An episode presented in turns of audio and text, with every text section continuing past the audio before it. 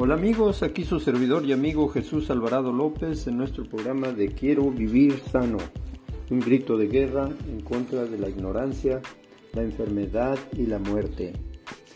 Pues aquí estamos queridos amigos en medio de la pandemia, ya ha empezado la tercera ola, aquí en Nuevo León eh, asciende el número de infectados, de personas enfermas, de personas en los hospitales, de defunciones. Caray, necesitamos orar mucho más.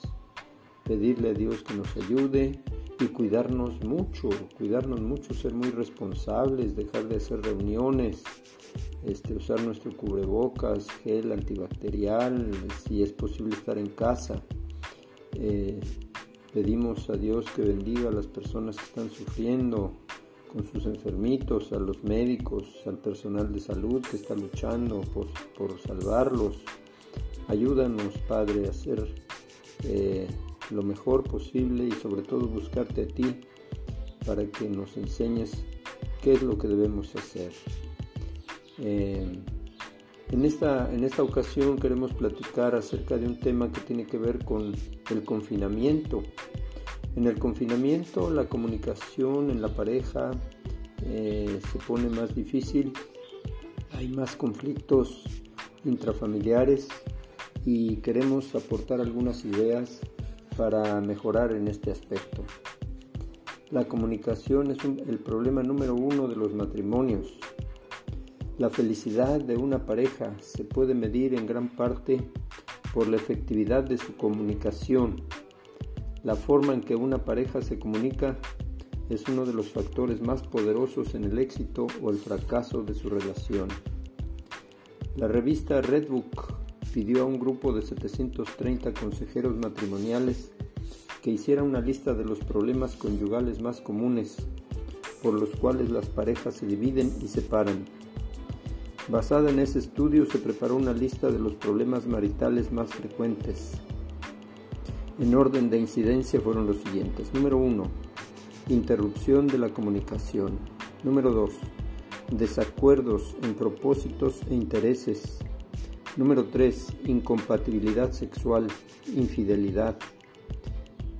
Fin de lo emocionante y divertido de la relación. 6. Dinero. 7. Conflictos con los niños. 8. Alcohol y abuso de drogas. 9. Rivalidad sexual. 10. Intromisión de los parientes. No es sorprendente que la interrupción en la comunicación sea el problema número uno, pero los números del 2 al 5 también se relacionan con el mismo inconveniente. Al disminuir el deseo de compartir los objetivos e intereses del otro, se produce una disminución natural de la comunicación. Preferimos pasar el tiempo con quienes disfrutan de las actividades que nos agradan personalmente. La incompatibilidad sexual puesta en tercer lugar no constituye la esencia del problema. Dos adultos pueden ser compatibles sexualmente siempre que posean las facultades necesarias. Entonces, ¿qué es lo que causa la incompatibilidad sexual? Los números 1 y 2 la interrupción de la comunicación y la falta de intereses y objetivos similares. La infidelidad, puesta en el número 4, sigue a los tres puntos anteriores y está junto al número 5, el fin de lo emocionante y divertido de su relación. Los cónyuges atrapados por estos lazos tienen múltiples problemas y no pueden hablar de ellos a causa de la interrupción en la comunicación por lo que a menudo se vuelven hacia otros en busca de consuelo y entretenimiento. La infidelidad no es el problema, es el resultado de otros problemas que comienzan con la interrupción de la comunicación. Hace apenas 20 años, en libros acerca del matrimonio casi no se mencionaba el problema de la comunicación. El especialista familiar David Mays opina que antes de 1970 se entendía muy poco el proceso de la comunicación y la manera como afecta a la relación matrimonial. Para confirmar este punto, revisemos algunos libros publicados antes de esa época y observamos que no mencionaban la comunicación y en cambio todos contenían capítulos sobre la importancia de la intimidad sexual. ¿Por qué ahora figura la comunicación en primer lugar de la lista cuando hace unos pocos años ni siquiera aparecían las gráficas? Hasta hace poco lo que mantenía unidos a los matrimonios era la lucha por la supervivencia. A las parejas les preocupaba proporcionar abrigo, alimento y ropa a la familia. Se dedicaba poco tiempo o empeño a cimentar una relación. Actualmente deseamos más que se satisfagan las necesidades emocionales que las físicas. Queremos que se nos estime por lo que somos, no porque llevamos un salario a casa o porque realizamos quehaceres domésticos. La opulencia y la búsqueda de nuevas maneras de pasar el tiempo han liberado a las grandes mayorías de la preocupación por sobrevivir. En consecuencia, ahora la comunicación se ha vuelto prioritaria porque es básica para que haya una relación íntima. La comunicación es lo que promueve el aprecio, la generosidad, el compartir y afirmar valores. A menos que entendamos y utilicemos apropiadamente los principios de escuchar y hablar, no podremos conocernos ni entendernos mutuamente.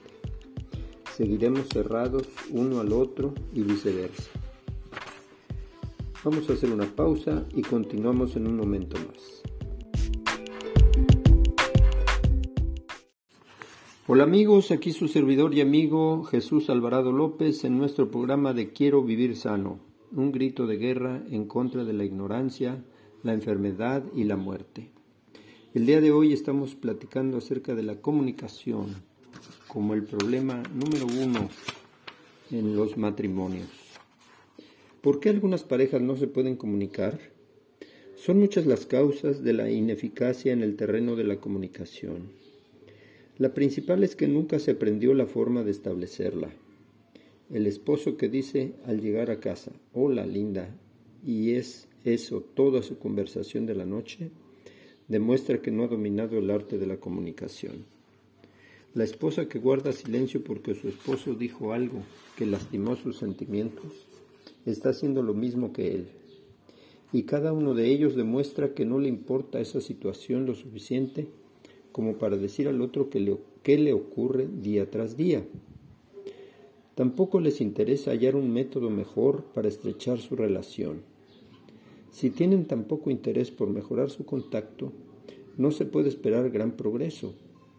Numerosas parejas mantienen la comunicación en ese nivel tan superficial porque carecen de las habilidades básicas para lograr intimidad. Otra razón por la cual los esposos no se comunican adecuadamente es que temen compartir sus ideas y sentimientos con su pareja. El miedo de sufrir un rechazo que es el peor agravio, les impide compartir abiertamente lo que piensan y sienten. Es un temor justificado. ¿Quién no ha abierto su corazón a su compañero solo para sufrir un desaire? Algunas personas quedan tan heridas que después evitan arriesgarse a ser rechazadas de nuevo. Se meten dentro de una concha y ahí permanecen, dando la apariencia de ser cónyuges normales pero lo que hacen es negar la realidad. Una tercera razón por la cual las parejas no se comunican es que resulta más fácil eludir y reprimir ideas y sentimientos que aprender a procesarlos de manera apropiada.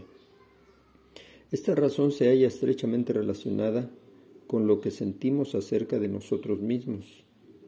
Si uno cree que sus opiniones no valen nada, ¿para qué tratar de compartirlas? ¿Quién querría escuchar lo que tiene que decir?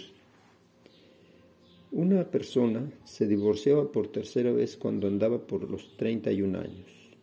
Su primer esposo había sido un alcohólico que la maltrataba.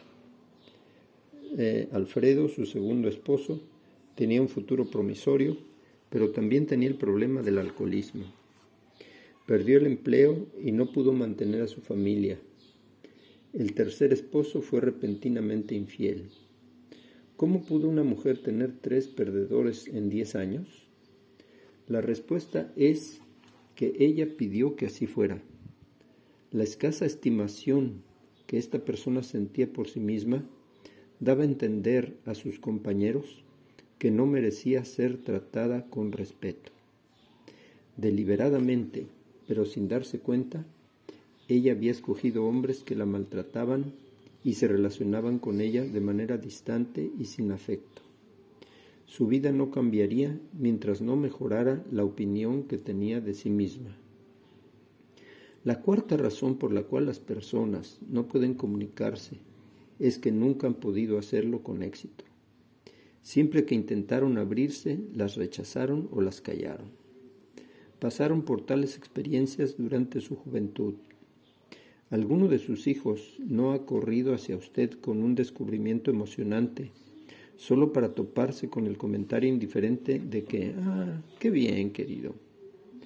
Para el pequeño esa actitud significó, lo que quieres compartir conmigo no me importa tampoco me importa lo que a ti te interesa. Las primeras lecciones en la protección de nuestros sentimientos nos enseñan a medir con cuidado lo que se puede y lo que no se puede compartir con nuestros seres amados. El resultado es que muchas personas viven como si fueran tortugas. Sacan la cabeza con cautela en busca de aire solo para ser atacados por depredadores. A la postre pasan más tiempo dentro que fuera de su concha. Puede que allí esté oscuro, pero al menos está seguro. ¿Por qué nos comunicamos como lo hacemos?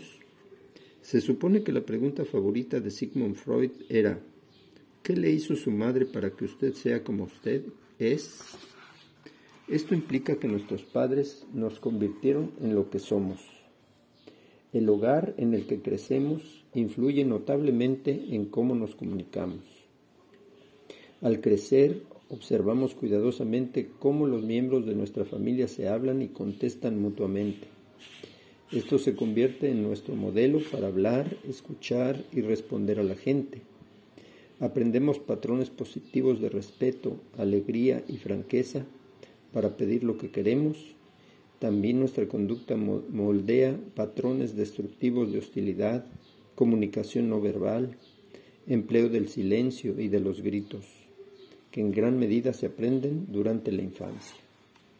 Posteriormente se comienza a experimentar varios métodos para obtener lo que se quiere, hasta que se adoptan los que parecen más efectivos. Lo más probable es que se lleve al matrimonio muchos de esos patrones. Se puede suponer que nuestros patrones de comunicación son correctos y posiblemente constituyan la única manera de expresarnos. Sin embargo, estos pueden entrar en conflicto con los de nuestro cónyuge. Vamos a hacer una pausa y continuamos en un momento más. Hola amigos, aquí su servidor y amigo Jesús Alvarado López en nuestro programa de Quiero Vivir Sano, un grito de guerra en contra de la ignorancia, la enfermedad y la muerte. El día de hoy estamos platicando eh, acerca de la comunicación como el problema número uno de los matrimonios. Habíamos planteado una pregunta, ¿por qué nos comunicamos como lo hacemos? Y vamos a analizar por el condicionamiento social. Según los antropólogos Daniel Maltz y Ruth Borker, los amigos se hacen de diferentes maneras. Con mayor frecuencia las niñas juegan en parejas. A medida que crecen, centra su vida en su mejor amiga o en una serie de mejores amigas. Estas relaciones de mejores amigas se establecen a partir de lo que discuten entre ellas. La mayoría de lo que comparten se puede clasificar como plática privada o secretos. Si parte de esta información se divulga, es probable que la relación se disuelva. Por lo general, la información compartida no es importante. Lo que importa a las muchachas es la experiencia de compartir. Por otro lado, los muchachos juegan en grupos más grandes, a menudo al aire libre. Los estudios realizados indican que los chicos no son tan locuaces como las chicas y que cuando se reúnen hay más acción que plática. Los muchachos y las muchachas llevan a su vida adulta estas actividades reforzadas en sus años de crecimiento Después de casarse, la mujer espera tener conversaciones íntimas y francas con su cónyuge. La mayoría de los hombres no necesitan de pláticas íntimas, pero extrañan sus actividades con amigos en las que la acción tiene un papel principal. Hombres y mujeres tienen experiencias totalmente diferentes desde el momento en que nacen. Al niño pequeño se le habla y se le trata en forma diferente como se le trata y se le habla a una niñita. Conforme crecen, estos patrones se refuerzan y cada uno lleva al matrimonio ideas distintas acerca del papel de la conversación en la relación. Cada uno tiende a escuchar de manera diferente, a discutir tópicos distintos, a resolver los problemas de modos diversos y a buscar el acercamiento también de manera diferente. Diferencias sexuales cerebrales. Otra razón por la cual los hombres y las mujeres se comunican como lo hacen tiene que ver con la genética. Literalmente miles de estudios demuestran que existen diferencias significativas entre los sexos, pero son las diferencias psíquicas innatas las que afectan la comunicación.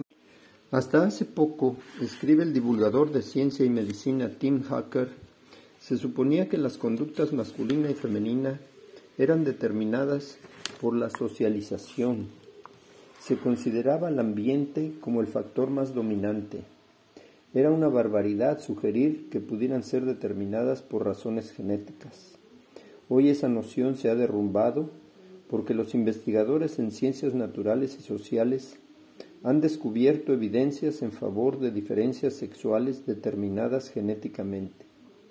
Por ejemplo, ahora se sabe que el cerebro se diferencia durante el desarrollo fetal. Desde la decimosexta hasta la vigésimo sexta semana, el hemisferio izquierdo del cerebro del feto masculino se baña con andrógenos que la madre secreta. El cuerpo calloso, el enlace que conecta entre sí los dos hemisferios del cerebro, también recibe este baño lo que reduce el tamaño y el número de conexiones entre los hemisferios. En algunos casos se nota que el tamaño del hemisferio izquierdo se encoge durante un tiempo mientras que se desarrolla el hemisferio derecho. Esto significa que los hombres no tienen fácil acceso a ambos hemisferios y las mujeres sí. No obstante, el baño hormonal da una especialización al cerebro masculino que podría llamarse de aislamiento lineal lógico, que las mujeres no tienden a obtener. El lado izquierdo del cerebro es más lógico y el lado derecho es más intuitivo o emocional. Esto explica lo que se llama la intuición femenina. La mujer puede usar con más facilidad ambos hemisferios, llegar a una conclusión y ofrecer una solución.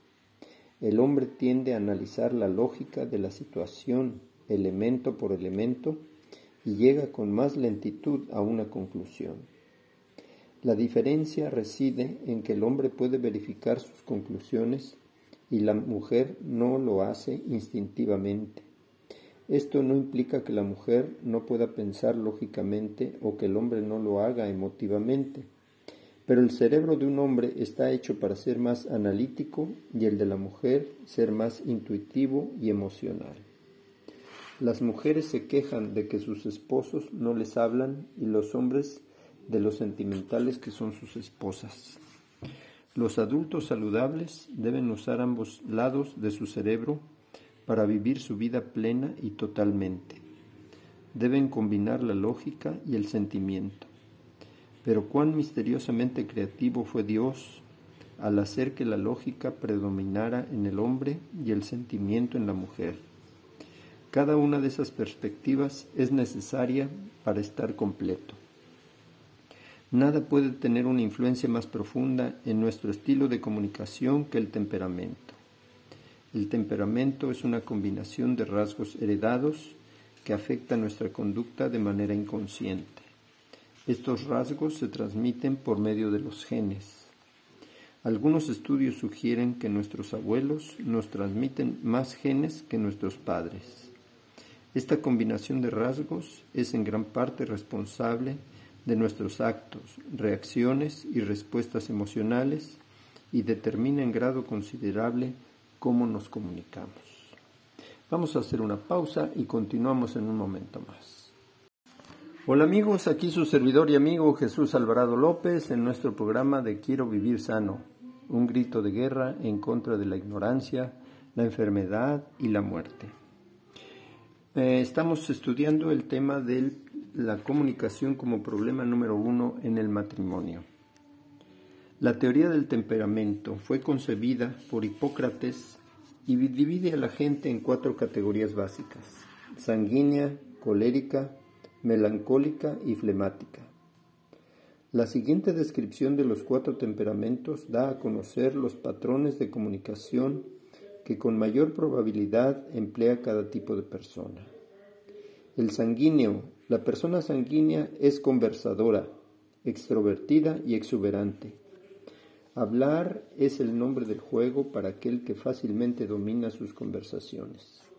Habla de modo compulsivo y quiere ocupar el centro del escenario para contar largas historias dramáticas.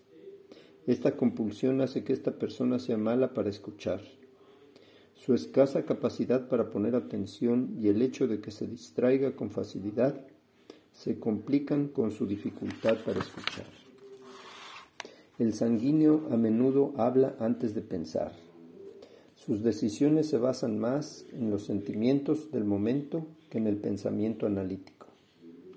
El colérico es otro extrovertido parlanchín, pero habla con más deliberación que el sanguíneo. Al colérico le disgustan las largas y detalladas historias del sanguíneo.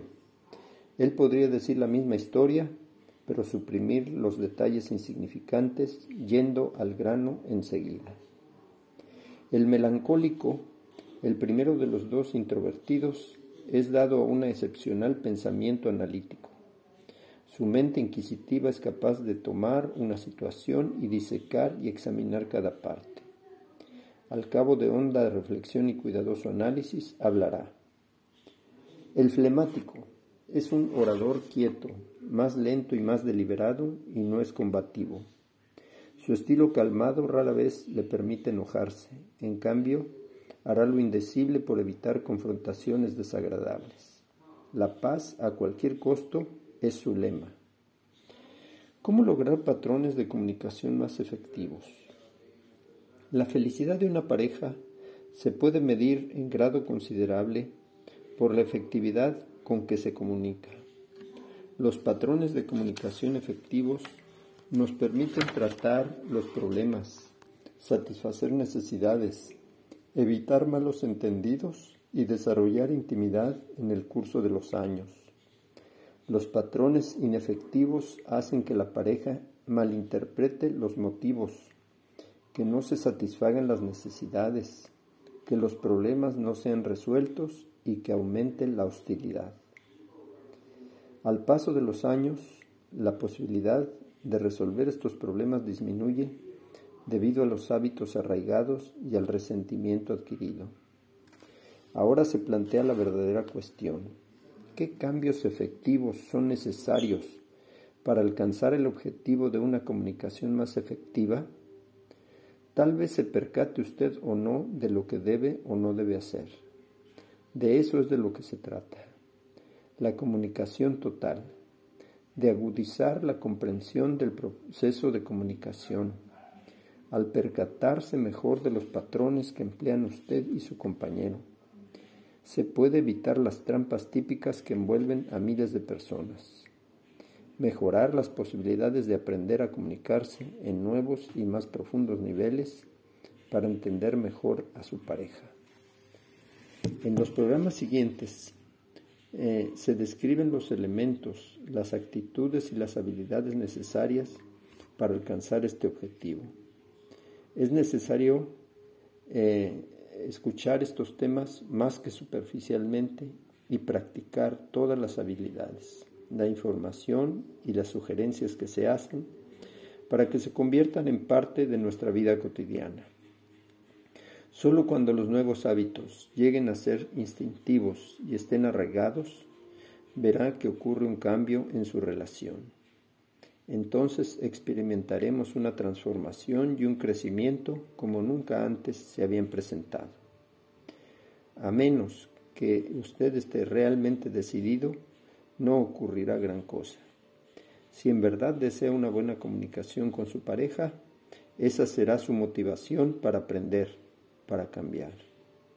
Este propósito debe tener prioridad sobre otras cosas. Así tendrá muchas más posibilidades de triunfar en su relación, de triunfar en nuestra relación. Mis queridos amigos, queremos eh, hacer de su conocimiento que estamos eh, en oración constante. Estamos manteniendo nuestras peticiones a Dios, eh, elevando nuestra oración para pedir por los enfermitos, no nada más de Nuevo León, de nuestro México y del mundo. El mundo está en una situación muy difícil. La pandemia ha resurgido y necesitamos redoblar nuestro esfuerzo para protegernos y proteger a los nuestros. Si usted ya se vacunó, pues lo felicito, pero necesita tomar en cuenta que eh, puede usted ser portador, que puede infectarse de nuevo, aunque no sea con consecuencias fatales. Necesitamos cuidarnos, cuidar a nuestra familia y cuidar a los demás. Nuestro cubrebocas es indispensable. Nuestra protección higiénica más. Nuestras manos deben estar siempre limpias, nuestro gel antibacterial. Eh, si es posible no salir, mejor. No llegar a concurrir a reuniones de fiestas, eh, reuniones masivas y poner toda nuestra eh, voluntad para que salgamos adelante. Que Dios les bendiga y les guarde que haga resplandecer Dios su rostro sobre ustedes y tenga de ustedes misericordia. Que Dios alce a ustedes su rostro y ponga en su corazón la paz del cielo que sobrepasa todo entendimiento. Les mando un abrazo cariñoso y hasta la próxima.